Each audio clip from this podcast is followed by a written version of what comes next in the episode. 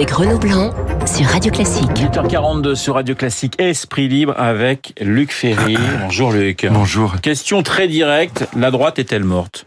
La droite, non. Le parti, oui pour dire les choses très très simplement et brutalement, non, l'électorat de droite, il est toujours là, mais le parti des, des républicains, lui, il est mort, oui, ça c'est sûr. Et donc, euh, il renaîtra pas, en tout cas pas dans les trois ans qui viennent, euh, pour des raisons qu'on va peut-être analyser. Euh, L'autre jour, je me suis embrouillé dans un dîner avec euh, mes amis qui sont euh, votent à droite depuis toujours, avec des amis qui votent à droite depuis toujours. Je pas que des amis de droite, mais et donc eux, ils considèrent que tout va bien, ils considèrent que le parti est mort, mais que c'est pas grave parce que euh, au fond, pour eux, la, la division de la droite entre Macron d'un côté et Le Pen de l'autre, ça leur va très bien. Et ils pensent que Macron l'emportera, ce qui est pas du tout certain. Et ils pensent que finalement, voilà, la droite portefeuille, la droite libérale, la droite schumpeterienne pro-européenne et un peu riche, elle va chez Macron. Et puis que les blaireaux, les crétins, comme ils les voient eux, eh ben ils vont, les souverainistes anti-européens, ils vont chez Le Pen, tant pis pour eux, voilà. Et donc ils pensent que tout ça suffit et qu'on n'a absolument pas besoin de la droite républicaine. Et ils pensent en plus que Macron fait plus de réformes que la droite depuis 40 Je pense que c'est une erreur euh, colossale, mais en même temps, pour parler comme Macron, ce qui leur donne raison, c'est que le parti est mort. Et donc, euh, je pense que c'est une erreur colossale, d'abord parce que je crois que il y a eu des périodes pendant lesquelles la droite a fait le job euh, de manière tout à fait remarquable.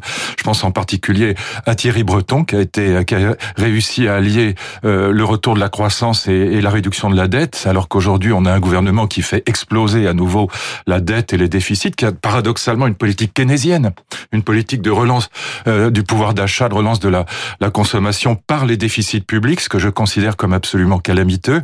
Et d'ailleurs ils le savent très bien. Et puis Jean-Pierre Raffarin a fait aussi travail considérable euh, d'assainissement de la fonction publique. Donc euh, il y a eu des, gouvernements de droite républicaine qui ont été très performants, contrairement à ce que disent aujourd'hui mes camarades de droite qui votent Macron.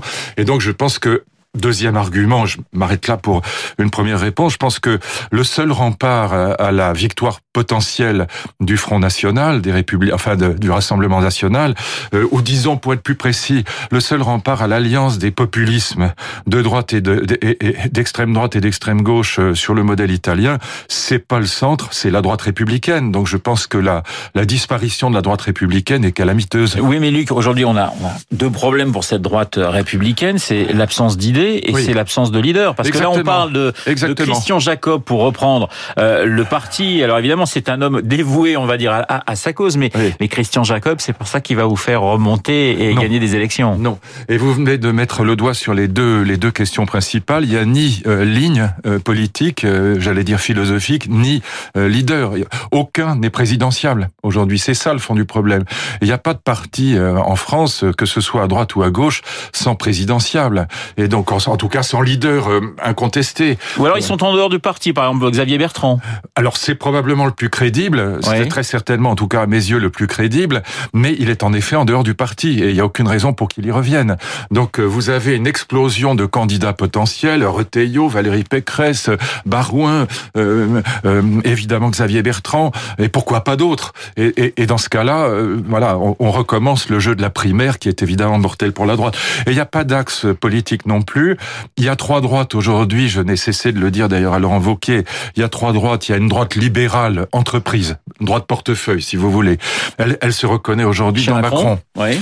Il y a une deuxième droite qui est une droite souverainiste, euh, keynésienne, euh, critique à l'égard de la construction européenne, disons Henri Guénaud, et puis et, et beaucoup d'autres, enfin disons des, des gaullistes proches de Chevènement si vous voulez. Et puis vous avez la droite catholique qui a pris euh, la, la, tête avec François Xavier Bellamy de la. Et pourtant cette droite catholique a plutôt voté la République en marche d'après les, les, les, enquêtes. Bien sûr, euh, qui, bien sûr. que, que bien pour sûr. François-Xavier évidemment, Mais évidemment, parce que les catholiques considèrent que le catholicisme et la religion n'ont rien à faire dans la vie politique. Et ils ont raison. Ce sont des laïcs, même si vous êtes catholique, vous ne votez pas pour euh, une, une liste qui sent euh, la, la, la, voilà, le bénitier. Et donc, parce que les, les, catholiques de droite considèrent encore une fois que la, la foi religieuse, c'est ce qui les oppose aux islamistes. La foi religieuse est une affaire absolument privée. Mais... Et donc, pour eux, cette liste qui sentait le curé n'était pas une bonne liste. Gaulliste. je vous sens quand même euh, très embêté parce que vous n'avez pas voté pour les européennes, ce qui vous arrive jamais. Enfin, c'était une première. Vie, euh, si je vous entends bien, vous n'êtes pas prêt d'aller voter non plus pour la présidentielle. Non, parce que il faudrait un renouveau de la droite républicaine. Moi, ce que je défends pour le renouveau de la droite républicaine, euh, je le dis à, mes amis, s'il m'en reste à droite, euh, je, je, leur dis qu'il faut euh, reprendre les catégories de Régis Debré, République et démocratie, mais pas, pas au sens des LR. Bon, appeler le parti LR était ridicule. J'étais contre cette, cette dénomination absurde. Tout le monde est républicain. Il faut reprendre les catégories philosophiques, si je puis dire. Républicain, ça veut dire que on est étatiste, on est gaulliste. Étatiste, ça veut dire quoi? Ça veut pas dire qu'on brime l'économie, mais ça veut dire qu'on garde un État fort qui est capable de définir euh, le lieu de l'intérêt général. La société civile, ce sont les intérêts privés. Euh, l'entreprise et la famille, c'est le lieu des intérêts privés particuliers. L'État est très important parce qu'il est le seul lieu dans lequel on peut définir euh, l'intérêt général. Donc un parti républicain au sens fort du terme et en même temps un parti absolument libéral, beaucoup plus libéral. Autrement dit, un, parti qui, qui, qui décide d'avoir une politique vraiment libérale, favorable aux entreprises, qui réduisent vraiment la dette, pour une fois, euh, le contraire de ce que fait Macron aujourd'hui, qui réduisent la dette pour permettre euh, d'alléger les charges des entreprises, d'investir dans l'innovation et de créer des emplois. Voilà, ça c'est la martingale. Donc il faudrait un parti qui soit républicain et démocrate, républicain et libéral. Voilà, ça c'est la ligne politique, elle existe encore, je pense qu'elle est absolument plébiscitée dans la droite républicaine, et puis d'autre part, il faut un leader. C'est ce qui manque le plus aujourd'hui. Il n'y a pas l'équivalent de Chirac ou de Sarkozy en 2007. justement, on parlait de Sarkozy, ce qui est assez étonnant, c'est quand on interroge les sympathisants de droite. Ah, ils sont à fond pour. Voilà, le, le, premier nom qui vient, c'est Sarkozy, et très très loin, euh, j'allais dire, devant tous les autres. Évidemment, parce que la, la, droite républicaine a la nostalgie de, de Nicolas Sarkozy 2007, 2007, je dis bien pas 2012, oui. euh, qui a fait une campagne euh, qui était formidable, qui, qui était, qui avait, bah, qui est un vrai grand leader politique, qui est un vrai grand homme politique, la même, le même talent qu'un Chirac ou qu'un Mitterrand. Bon, et donc euh, cette campagne de 2007, elle était formidable, mais euh, la nostalgie en politique, ça ne marche jamais. Il faut rappeler que bah, Sarkozy a été battu en 2012 et il a été battu à la primaire. Donc euh, voilà, le retour en arrière, voilà, c'est de la nostalgie. Je, je, la comprends, mais franchement, ça n'a aucun sens. Ça n'a aucun sens aujourd'hui. Aujourd'hui, on peut dire Xavier Bertrand, on peut dire Barouin, mais on peut pas dire Sarkozy, on peut pas dire, on va pas non plus rappeler Fillon ou, ou Juppé. Ça n'a pas de sens. Alors aujourd'hui, c'est la tribune également de 72 maires de droite et du centre. C'était plutôt hier dans le journal du dimanche. Nous voulons la réussite du président de la République. Euh, qu'est-ce que vous en pensez? Ça, ça sent les, les municipales à plein nez pour vous? Bah oui, c'est-à-dire qu'on va à la soupe. Bon, voilà, euh, je peux les comprendre parce qu'ils considèrent probablement à juste titre, je l'ai dit moi-même, que le parti est mort, le parti des LR est mort. Donc ils se disent, bah, l'étiquette LR, c'est pas, c'est pas ça qui va nous pas faire. très vendeur. Non, c'est pas très vendeur. On va aller chez Macron. Et donc ils peuvent très bien habiller euh, leur trahison, si je puis dire, pardon d'employer un mot, mais enfin j'en vois pas beaucoup d'autres, ils peuvent habiller leur, leur trahison d'un discours qui est assez crédible, qui consiste à dire, écoutez, le parti est mort, euh, Marine Le Pen, c'est pas notre tasse de thé, on est très hostile, donc allons chez Macron, c'est celui qui aujourd'hui incarne le mieux la droite euh, libérale. Voilà. Ce qui est vrai d'ailleurs, euh, Macron incarne parfaitement la droite, la droite libérale, à ceci près que il l'incarne en parole, mais qu'il a une politique keynésienne de, de creusement, si je puis dire, de la dette et des déficits, de la dépense publique et de relance par la consommation euh, et par le déficit. Donc c'est pas du tout en vérité une politique libérale. On va changer de, thème. Je voudrais votre avis sur euh, ces djihadistes français condamnés à mort euh, en, Irak. On voit de nombreuses associations dire qu'il faut les rapatrier, qu'il faut les sauver de cette peine de mort. Qu'est-ce pense, qu'en pense le philosophe que vous êtes? Écoutez, j'ai toujours été à fond contre la peine de mort. Beccaria, euh, grand philosophe du XVIIIe siècle italien, a écrit un livre magnifique euh, contre la peine de mort. J'ai évidemment soutenu Badinter euh, dans son combat contre la peine de mort. Maintenant, voilà, ce sont des gens qui sont allés à l'étranger, ils sont jugés à l'étranger. les rapatrier en France, franchement, pourquoi faire? Voilà, donc qu'on défende leurs droits là-bas, très bien. que le gouvernement français fasse valoir son argumentation contre la peine de mort là-bas, très bien. Mais rapatrier ces gens-là en France, euh, de grâce, euh, qu'est-ce qu'on va en faire? Donc euh, voilà, c'est une réponse de Normand, j'en ai bien conscience, mais enfin c'est au gouvernement de faire pression sur les autorités irakiennes pour leur éviter la peine de mort et transformer ça en prison à vie s'il y parvient. Mais les rapatrier en France, mon Dieu, qu'est-ce qu'on va en faire? Ils vont faire de la propagande dans les prisons? Hum. On va commémorer et on commémore aujourd'hui le 75e anniversaire du massacre d'Oradour-sur-Glane. Les commémorations, on a connu donc les commémorations du, 6 juin. C'est important pour vous euh, de ne pas oublier, c'est important ces commémorations qui sont relativement récentes finalement dans l'histoire de la Ve République. Alors j'ai toujours été là aussi contre cette euh, ce que j'appelle la commémoragie, cette espèce de d'hémorragie de commémoration. Oradour-sur-Glane, je ferai une exception parce que c'est quand même un symbole euh, qui a vraiment du sens. Voilà, qui est euh, ça a été quelque chose de, de terrible. C'est un épisode de la guerre qui est quand même extrêmement singulier.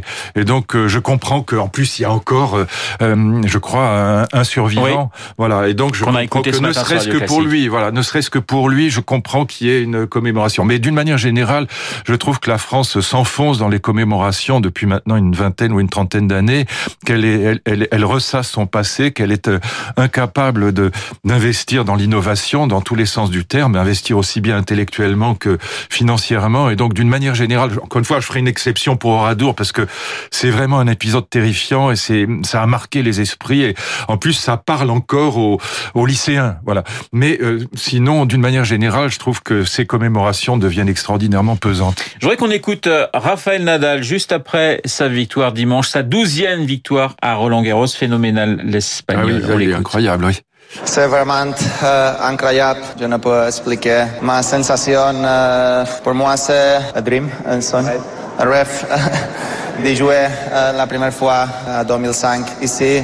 Je ne peux penser de retourner ici. Non? So, c'est vraiment incroyable. C'est un moment très, très spécial pour, moi. Pour moi. So, vous dis merci beaucoup à, à tout le monde. Merci. Voilà, merci beaucoup. Raphaël Nadal, c'est toujours incroyable.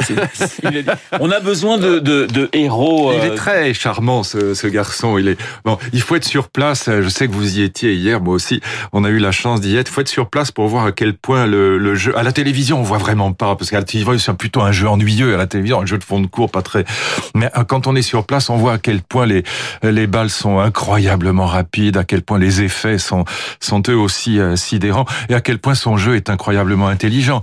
Alors, on le compare à Borg, on dit il a fait plus que Borg, mais n'oubliez pas que Borg a quitté le... À 26 ans. Ouais, voilà, donc en fait, il était.